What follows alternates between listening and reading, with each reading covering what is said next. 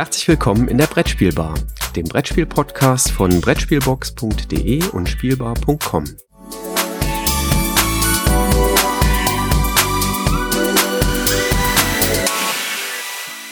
Einen wunderschönen guten Abend, kann ich sagen. Denn diese Sendung wird heute Abend noch online gehen. Wir haben den 15.09. machen wir eigentlich sonst nicht. Wir zeichnen immer so ein, zwei Tage früher auf.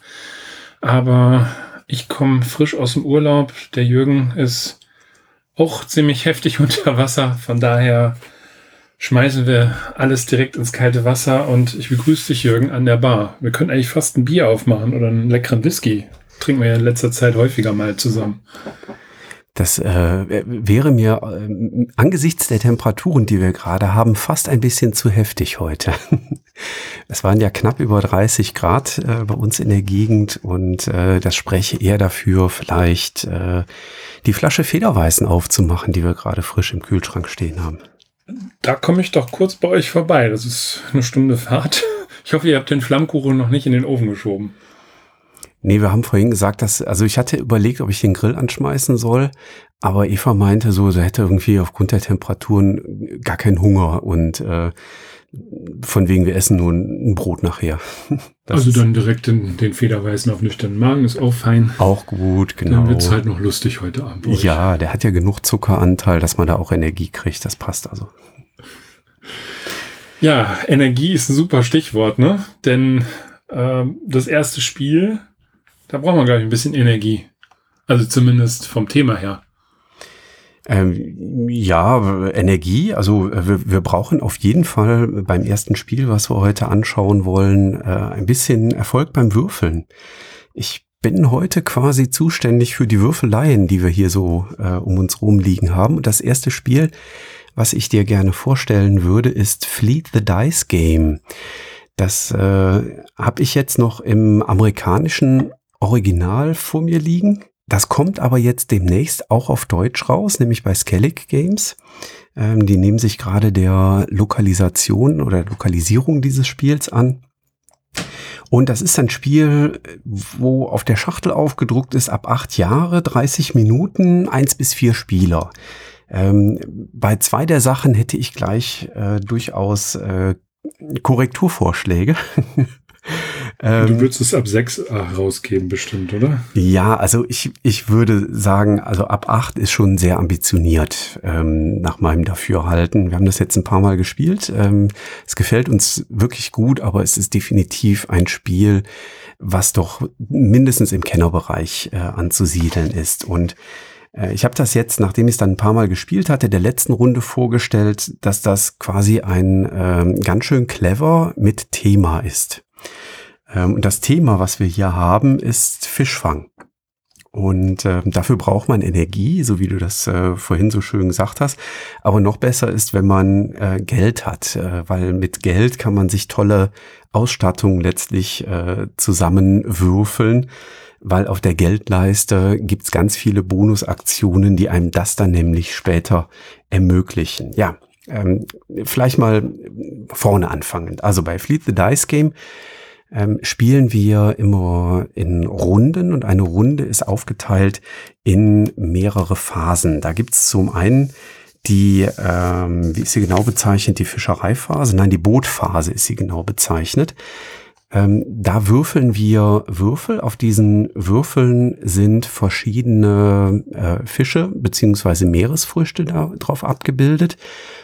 Und jeder der Mitspielenden. Ich finde es super toll, wenn der Rheinländer sagt Früchte. Früchte, ja. Ich habe auch ja. gerade gemerkt, dass ich genuschelt habe. Äh, Früchte. Früchte.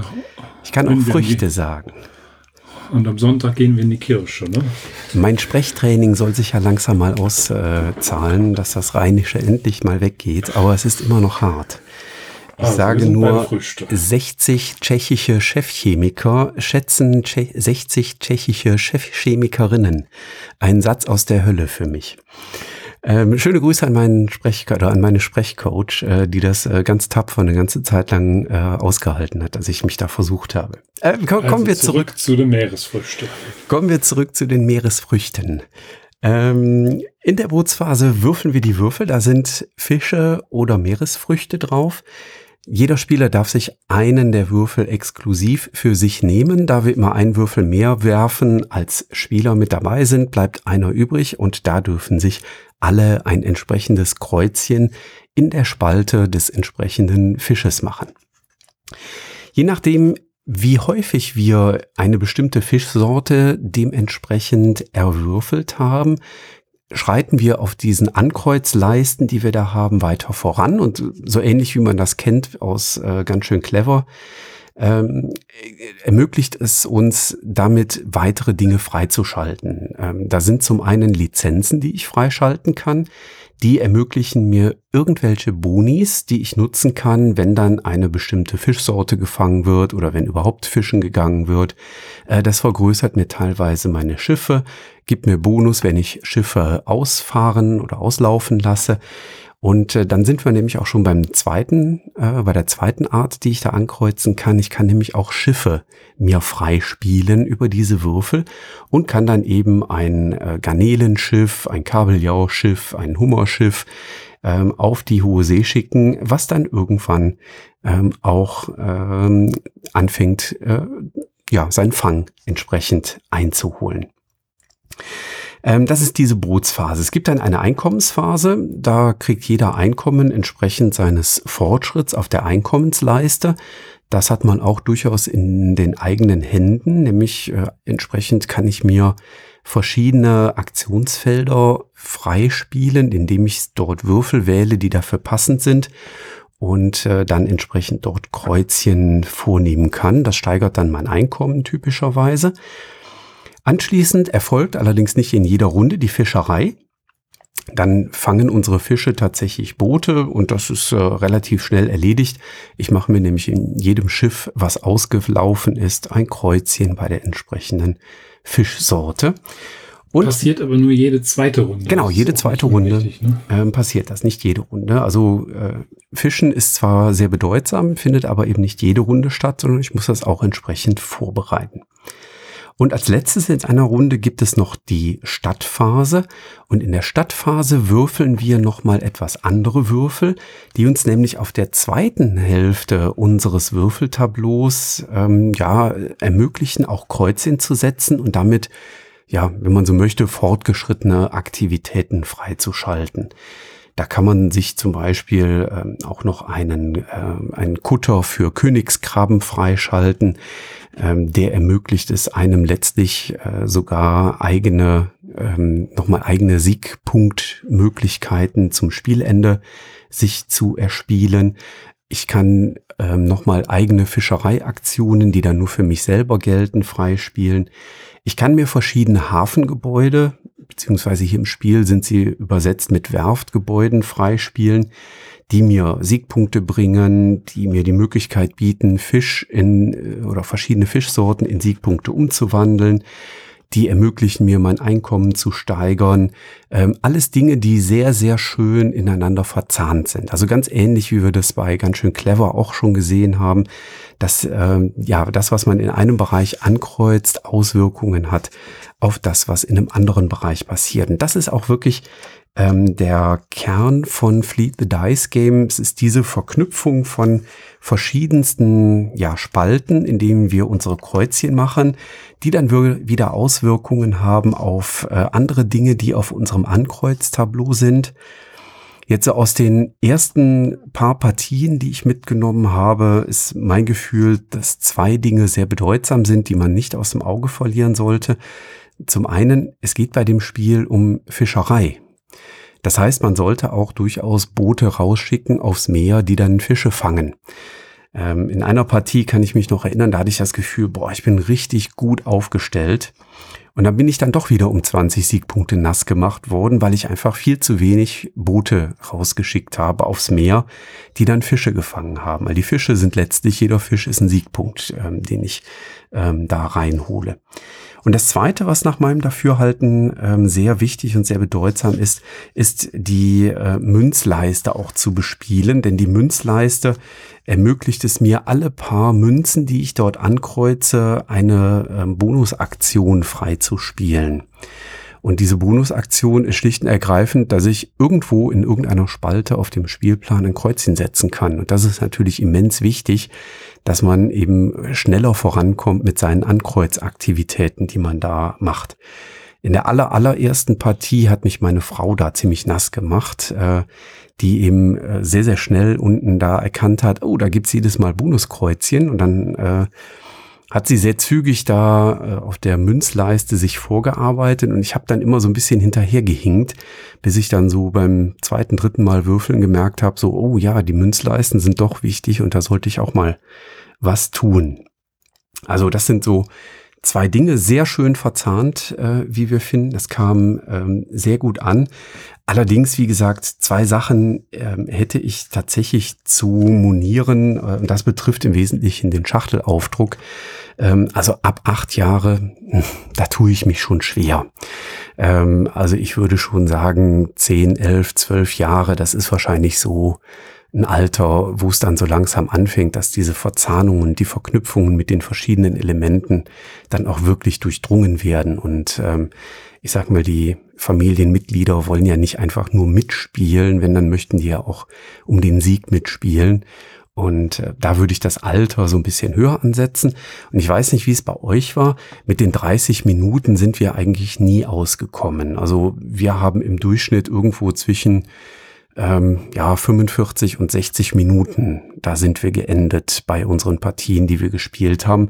Und das zog sich jetzt eigentlich auch durch. Also ich könnte mir vorstellen, dass wenn man dann irgendwie mal 20 Partien hinter sich hat, dass man dann irgendwie ein bisschen schneller ist, weil man dann vielleicht so seine Strategien festgefahren hat und seine Pfade, in denen man das Ding entlang entwickelt, ähm, vielleicht dann irgendwie so eingemeißelt hat, dass man dann so seinen Schuh durchzieht.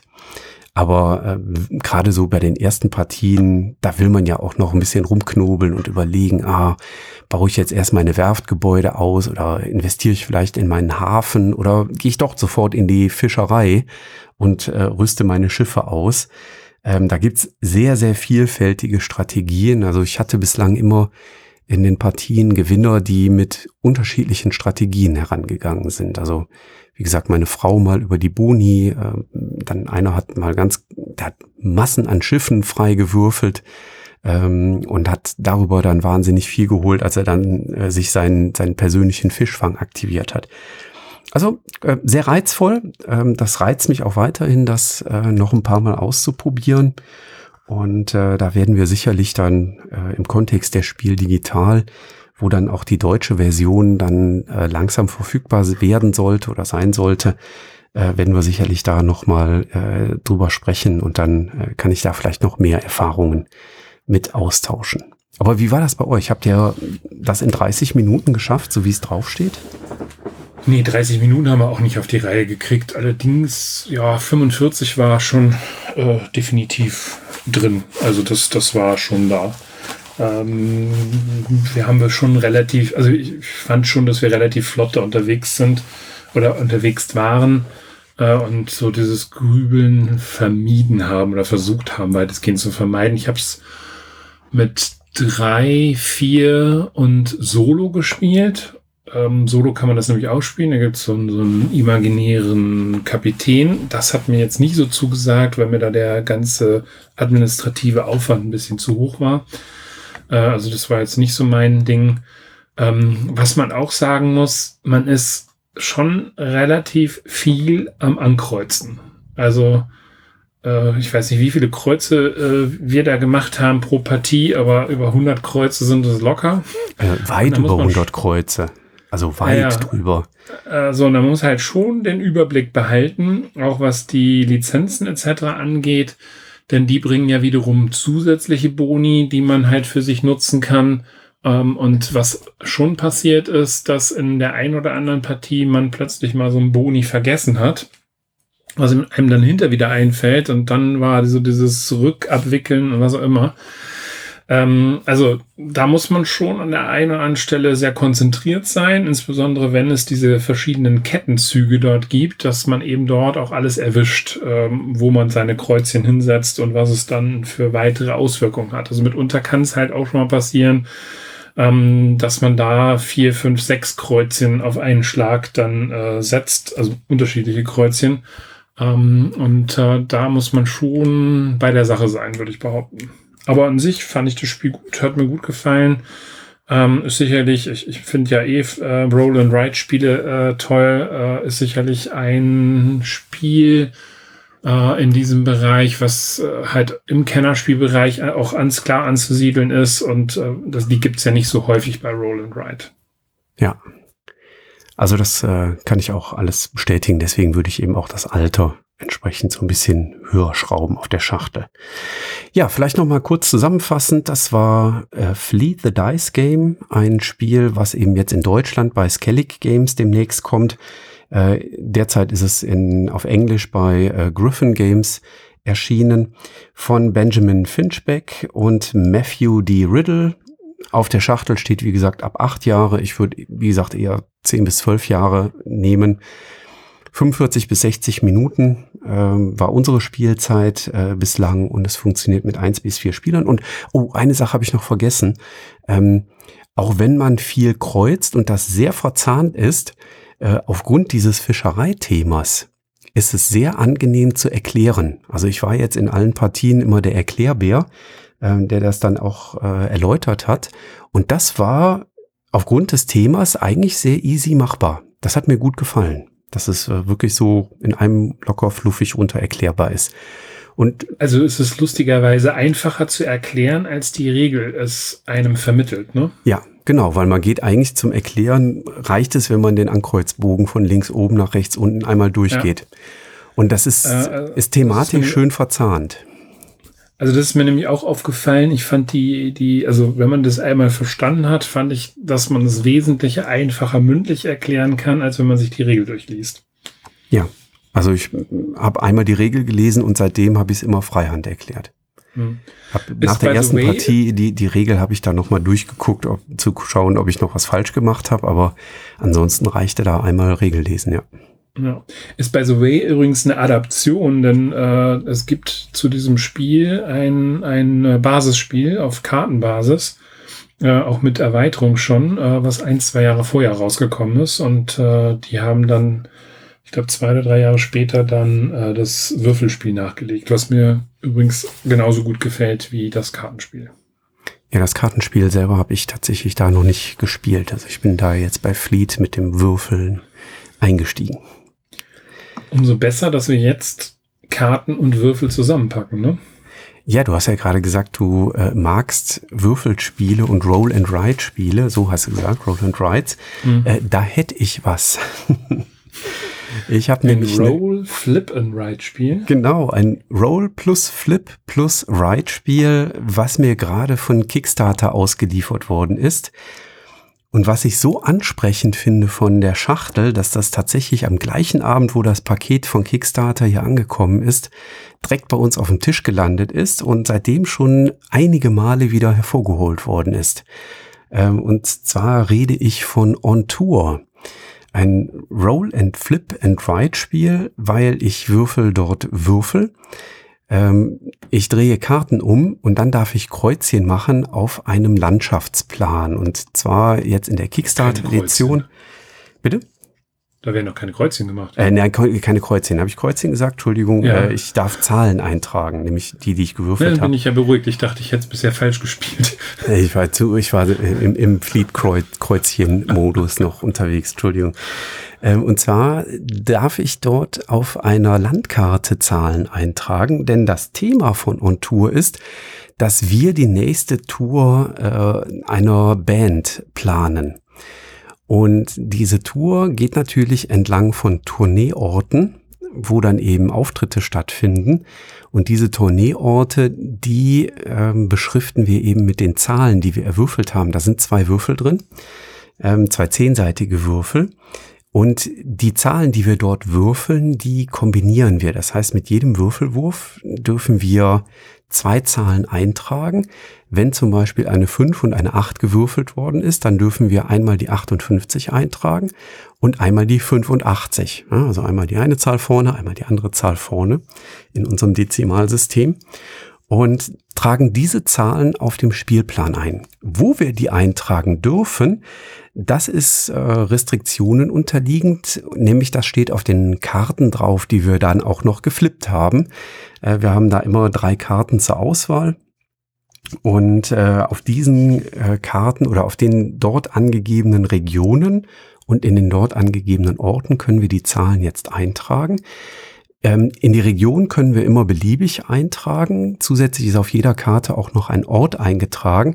Wenn ich die Zahl oder eine der beiden Zahlen entsprechend genau in exakt diesem Ort eintrage, dann darf ich mir den Ort auch noch umkreisen und wenn meine Tour da durchlaufen sollte durch diesen Ort, dann gibt's da eben bei Spielende noch einen kleinen Bonus. Und so plant jeder vor sich hin. Wir starten alle mit der gleichen Startaufstellung.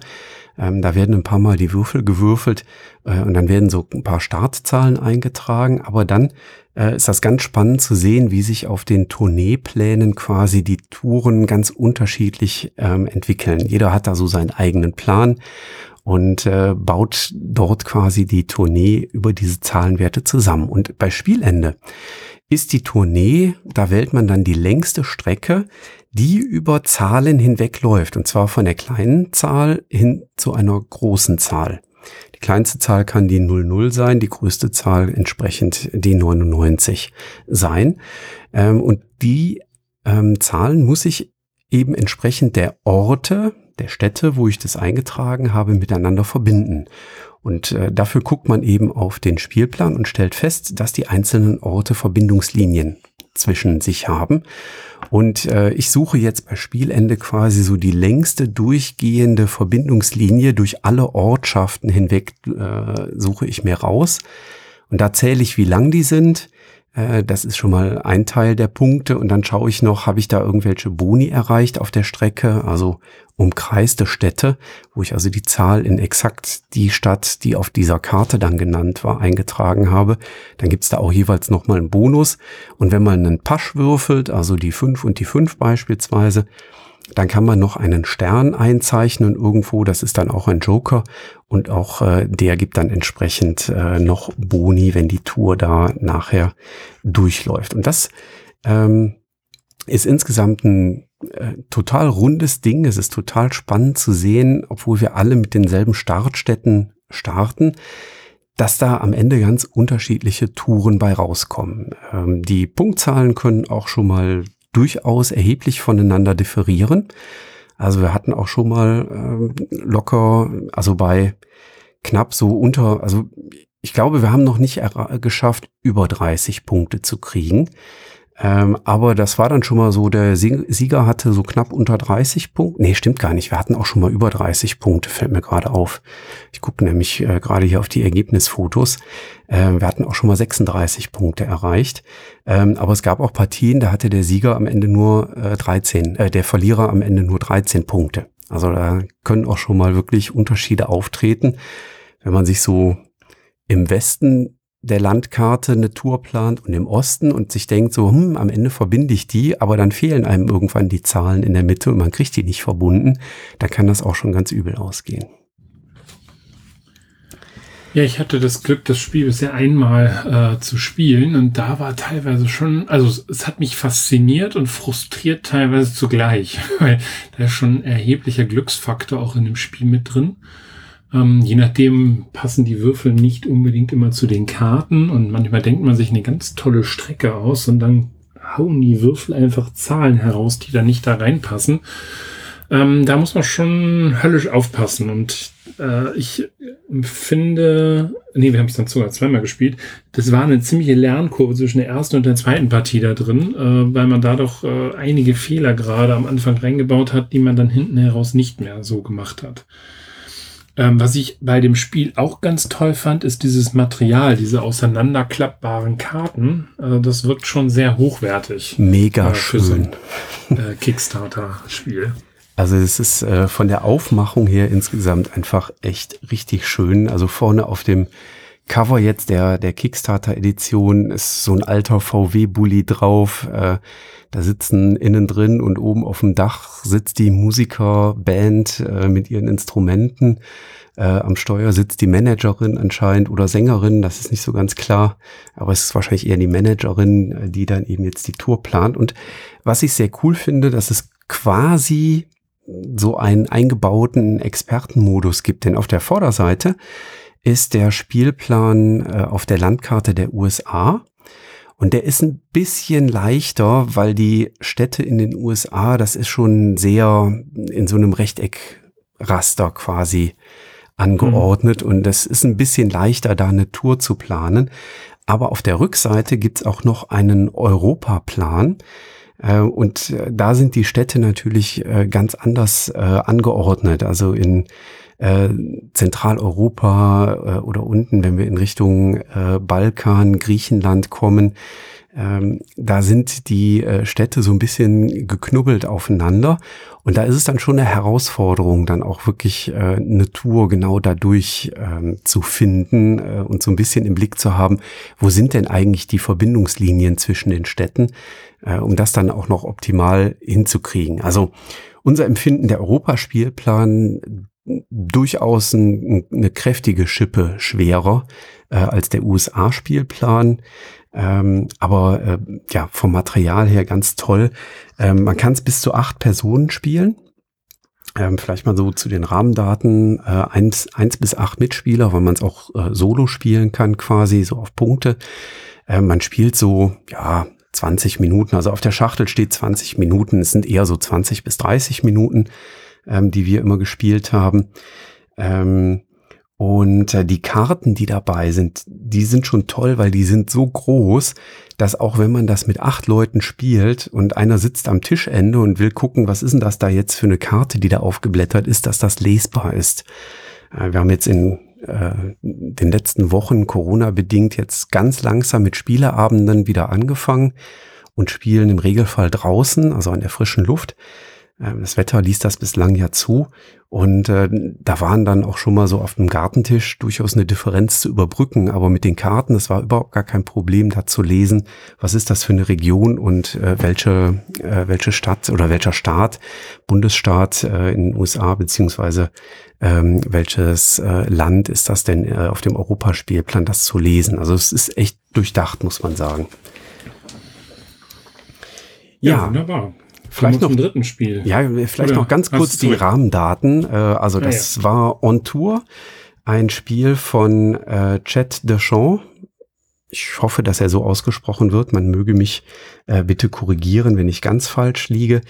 Ähm, erschienen bei Board Game Tables, eben zuletzt jetzt in einer Kickstarter-Edition, aber ich denke, dass die so viele produziert haben, dass das jetzt auch über äh, den Handel ganz normal erhältlich sein sollte.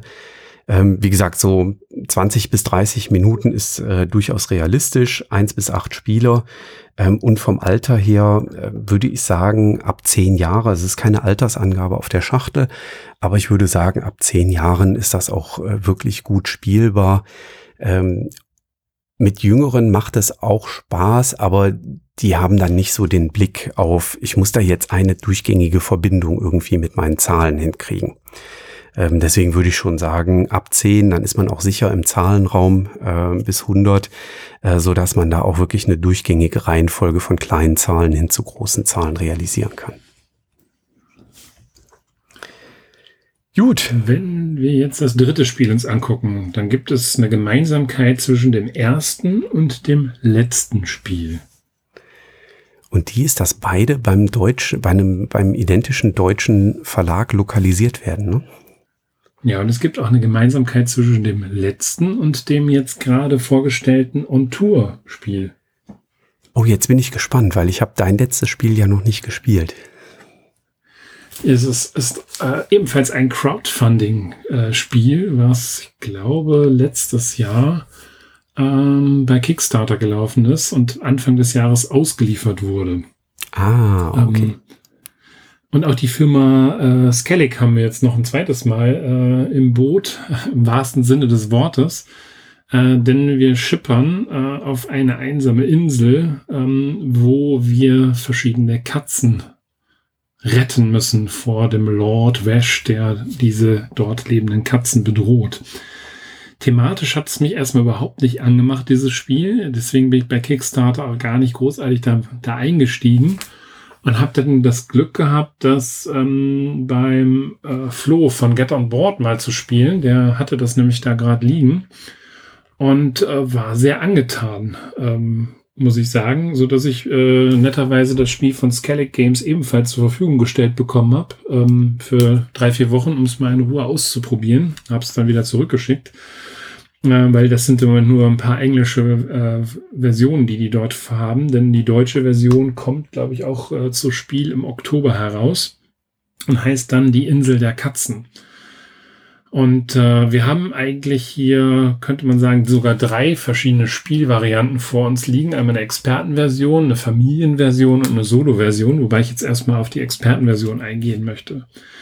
Ähm, was haben wir? Das ist, äh, hört sich jetzt alles so ein bisschen fantastisch an mit den Katzen, aber ähm, man könnte auch sagen, man könnte auch jetzt Hunde nehmen oder sonst was, aber ähm, wir kriegen erstmal Einkommen. Einkommen in Form von Fischen. Äh, wir spielen über fünf Runden und müssen möglichst viele Katzen auf unser Schiffsdeck lagen. Ähm, dann gibt es so eine Art Drafting-Runde. Wir kriegen sieben verschiedene Karten.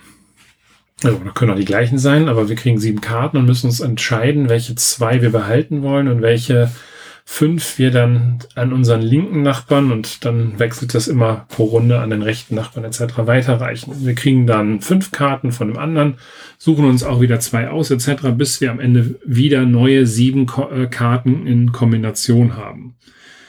Jetzt äh, überlegen wir uns, welche Karten wir behalten wollen. Denn blöderweise kosten die Karten Geld. Und äh, Geld ist jetzt in Form von Fischen da und wir müssen dann dementsprechend sagen, wir wollen so und so viele Karten dieser sieben behalten, zahlen dann in Fischen den angegebenen Preis. Wir müssen allerdings aufpassen, dass wir nicht zu viele Fische raushauen, denn wir brauchen die Fische auch noch für, äh, für weitere Aktionen. Ähm, Teil der Karten, die wir jetzt nicht behalten wollen, geben wir ab. Und dann werden, äh, spielen wir so nach und nach verschiedene Karten aus. Zunächst einmal werden Aufträge ausgespielt. Es gibt dabei öffentliche Aufträge und äh, ähm, private Aufträge. Öffentliche Aufträge heißt, die werden offengelegt und gelten dann für alle in der Runde. Das möchte man natürlich eigentlich nicht, dass man jetzt für andere jetzt noch irgendwelche Aufträge dort äh, aktiviert. Ähm, und ähm, dann ähm, geben wir Karten ab, wo wir sagen, so, wir wollen so und so viel Katzen retten. Das ist in Form von Körben. Teilweise können man sich auch Körbe über Karten kaufen, die hat man dann dauerhaft zur Verfügung, äh, teilweise eben halt auch nicht. Und auf diesen Körbekarten sind auch Stiefel abgebildet und die Anzahl der Stiefel gibt dann für die kommende Runde, also die, also für die dann laufende Runde eben die Spielerreihenfolge bekannt, was auch nicht ganz unerheblich ist, denn wir haben Katzen, ähm, die etwas günstiger sind zu retten und wir haben Katzen, die etwas teurer sind zu retten. Und somit muss man schon ein bisschen äh, spekulieren, ähm, was werden die anderen wohl an Karten haben. Man hat ja weitestgehend eine Transparenz über die Karten, nicht alle. Wir kennen nicht alle Karten, weil wir eben halt einen Teil äh, draften und behalten. Aber wir kennen halt einen Teil an Karten, die da unterwegs sind. Und bei dem einen muss man beispielsweise drei Fische pro Katze bezahlen, bei dem anderen fünf Fische. Zusätzlich sind die Katzen mit unterschiedlichen Farben ausgestattet und das soll dann eben Familien darstellen. Und es gibt am Ende möglichst, äh, oder man hat das Ziel, möglichst äh, die Katzenfamilien, also die Farben nah einander äh, zu platzieren an Deck, weil das eben halt mehr Punkte äh, gibt. Somit habe ich halt hier schon einiges zu überlegen, äh, was ich eben halt dort an Geld ausgeben will für die Karten, was ich an Geld ausgeben will für die Katzen und wo ich sie dann auf meinem Deck eben halt noch hinlegen möchte. Das kombiniert mit den Auftragskarten, die ich, äh, von denen ich eben gesprochen habe, ja, da ist schon einiges zu überlegen. Äh, dazu kann ich noch äh, seltene Funde ähm, machen. Das sind so kleine Schatzkisten, die dienen so ein bisschen der Lückenfüllung. Denn auf dem Schiff sind verschiedene Schiffsräume abgebildet und ich bekomme am Ende nochmal Punkte für fertige Schiffsräume. Zusätzlich liegen da auch noch Ratten rum, die ich möglichst auch abgedeckt haben möchte, denn äh, jede Ratte, die da am Ende noch sichtbar ist, bringt leider Minuspunkte. Ja, und das machen wir halt über fünf verschiedene Runden und müssen halt immer auch so einen Blick haben, was äh, wollen die Gegner jetzt für Karten erwerben, für Katzen erwerben, äh, welche Karten äh, tauchen plötzlich in diesem Rundlauf nicht mehr auf. Ähm, und ich fand das halt äh, recht ähm, nett gemacht. Man spielt ja, etwas mehr als eine Stunde in dieser Variante.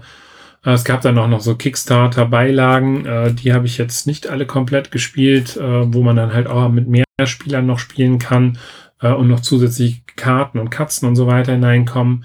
Es gibt das Ganze auch in einer Familienvariante, ähm, wo eben halt bestimmte Siegpunktmechanismen dann ausgeblendet werden. Also, dass das Ganze mehr ein Set Collection ist und ähm, etwas überschaubarer ist, nicht so ganz komplex, wie ich es eben gerade dargestellt habe. Äh, funktioniert eigentlich auch ganz gut, äh, so dass man das eben halt mit unterschiedlichen ähm, Zielgruppen auch spielen kann. Was war gut? Ähm, diese Mischung aus, aus diesem Legespiel und dem Kartenmanagement, was man hat. Ähm, ich empfand das Spiel von der Erklärung her relativ einfach zugänglich. Ähm, aber über diesen Kartenmechanismus hat es eine angenehme taktische Tiefe, so dass es echt viel Spaß macht, da sich so, so einen Kniff heraus zu äh, über, äh, überlegen. Und es ist nicht unbedingt, dass es eine Strategie gibt, mit der man da gewinnen kann. Es gab da also unterschiedliche Kombinationen von Karten, Katzen. Äh, und dadurch, dass die Katzen immer wieder aus dem Beutel herausgezogen werden, ist da halt auch ein kleiner Glücksfaktor drin, äh, welche Katzenfamilien jetzt gerade bei den günstigen oder bei den teuren ähm, ausliegen. Das Einzige, was mir nicht so gut gefallen hat, ist, äh, wenn du Grübler am Tisch hast, dann kann die Downtime dementsprechend schon länger sein. Also das Drafting, wenn du da Leute hast, die Lust haben, eine schnelle Entscheidung zu treffen, dann ist dieser Drafting-Mechanismus relativ flott zu spielen. Wenn die aber erstmal alles durchrechnen und überlegen müssen, und äh, ich hatte eben gesagt, du musst gucken, dass die Fische zu den Karten etc. passen, wenn das wirklich auf die Nachkommastelle in Anführungszeichen ausgerechnet wird, dann kann es mitunter schon mal etwas länger dauern. Äh, aber das muss man halt wissen. Das ist, ist generell so ein Thema, ähm, wo man halt für sich äh, ein bisschen aufpassen muss. Ja, die Insel der Katzen von Frank West ursprünglich. Also das ist der Autor, der hat das auch im Eigenverlag herausgebracht. Ähm, ähm, wird bei Skellig Games im Herbst erscheinen. Ist spielbar auf bis vier Personen, mit der Erweiterung dann, glaube ich, auch bis zu sechs Personen. Ab acht ist angegeben. Das trifft nur auf die Familienvariante zu. Wenn ich die komplexere Variante spiele, würde ich auch schon sagen, sollte man zehn, vielleicht auch eher zwölf sein. Spieldauer 60 bis 90 Minuten. Aber die 90 Minuten sind definitiv einhaltbar. Ja, das war die Insel der Katzen oder The Isle of Cats, je nachdem, wer welche Ausführung dort hat. Denn die Kickstarter-Variante ist ja schon bei den Spielern. Ja, da hast du mich jetzt äh, tatsächlich doch ein bisschen neugierig gemacht, weil ich muss zugeben, so von der Thematik her ähm, hatte mich das auch nicht so wahnsinnig gereizt, aber äh, diesen Drafting-Mechanismus, den du da jetzt beschreibst, den finde ich äh, doch jetzt schon reizvoll. Da werde ich also auf jeden Fall auch mal einen Blick drauf werfen. Ja, also wenn ich es kriege, dann kann ich dir das gerne auch mal zur Verfügung stellen. Dann kannst du ja mal gucken, ob euch das Spaß macht. Oder wir spielen es zusammen.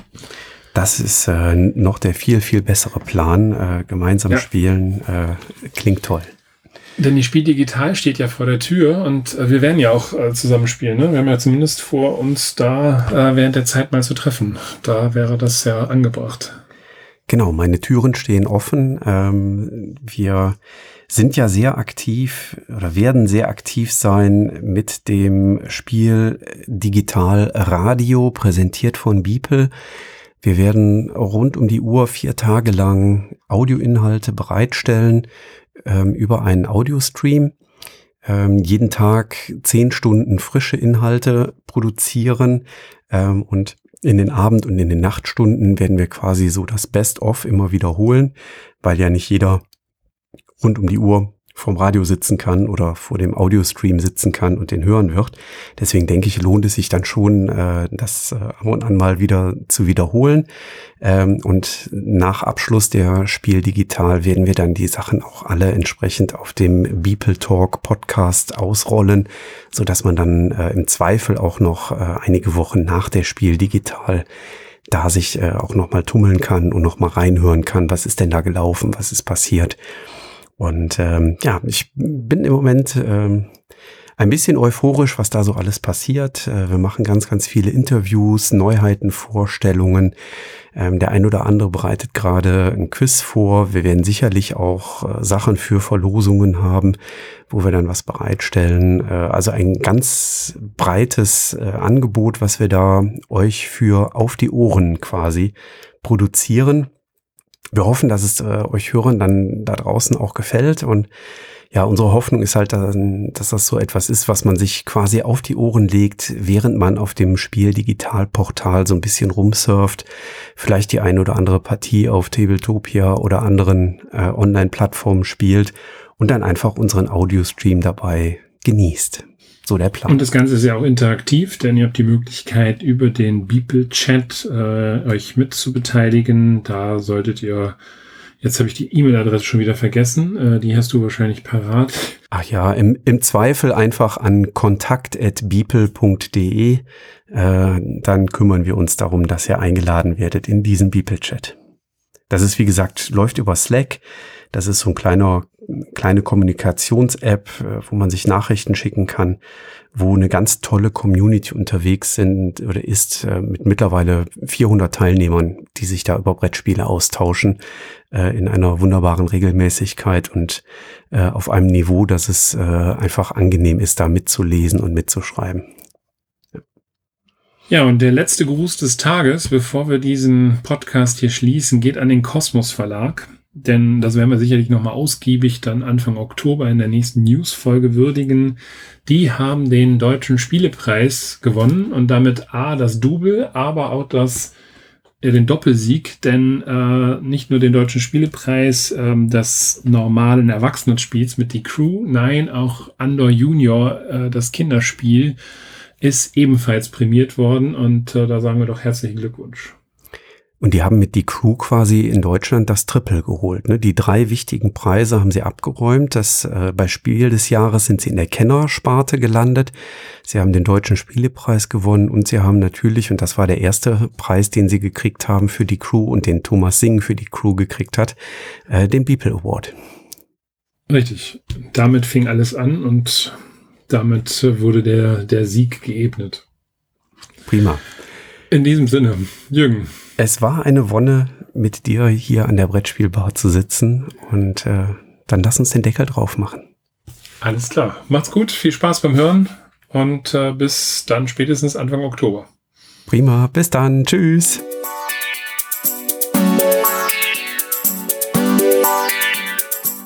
Danke, dass du der Plauderei an der Brettspielbar gelauscht hast.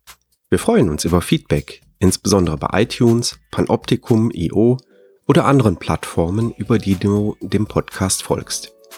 Wenn du uns direkt kontaktieren möchtest, geht das per E-Mail über kontakt@brettspielbar.de oder unsere Twitter-Accounts. Christoph ist dort unter @brettspielbox und Jürgen unter @spielbar_com zu erreichen. Wir freuen uns auch über Anregungen und Themenvorschläge für die kommende Episode. Für heute verabschieden wir uns und wünschen eine verspielte Zeit.